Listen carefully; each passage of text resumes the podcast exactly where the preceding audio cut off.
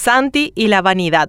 Pocos días después de ser electo presidente de la República, Santiago Peña le pidió al ministro de Economía argentino, Sergio Massa, que no pague nada a Yacyretá hasta que él asumiera el cargo, el 15 de agosto. Un acto de pura vanidad en contra de nuestra soberanía energética y que ahora es parte de un conflicto diplomático con Argentina en las puertas de renegociar con Brasil el anexo C del Tratado de Itaipú para medir su poder ante Mario Abdo Benítez, Nicanor Duarte Frutos y otros cuantos contrincantes políticos más, Santiago Peña le pidió a Sergio Massa que no gire nada hasta que no removiera del cargo a Duarte Frutos. Hace un mes, el 23 de agosto, el mismo Santi lo admitiría en conferencia de prensa. Le dije al ministro Massa que para mí sería fundamental que a partir del 15 de agosto, que es el momento en que asumo, sería importante que se puedan hacer todos los pagos posibles, que para mí iba a ser muy importante. Claramente eso le eximía a él de la obligación de tener que hacer cualquier pago antes del 15, dijo Santiago Peña en esa conferencia de prensa.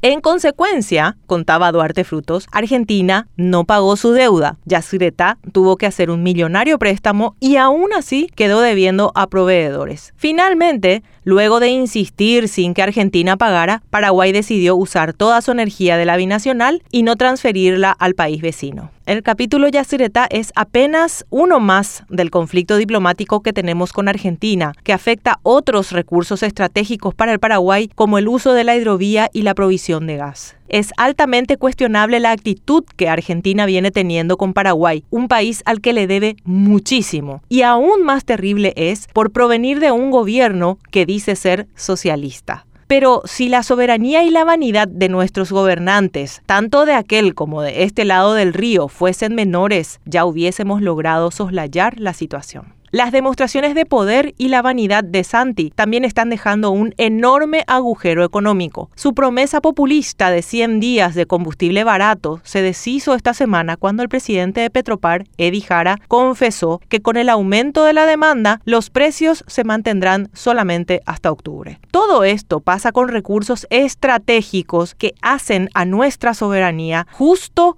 cuando Paraguay tiene el desafío de renegociar el acuerdo C del Tratado de Itaipú con el cuerpo diplomático y técnico de Brasil. Con la situación crítica que atraviesa el país por mera demostración de poder del nuevo gobierno, ¿con qué seriedad nos puede tomar Brasil en el momento de renegociar? ¿Será que vamos a terminar por perder soberanía energética por capricho, por la vanidad de Santi y su gabinete?